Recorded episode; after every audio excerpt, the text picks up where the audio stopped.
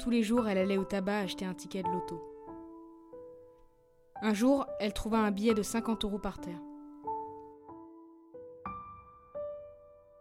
Se sentant particulièrement chanceuse et écoutant le destin qui dictait son instinct, elle le dépensa dans des dizaines de tickets.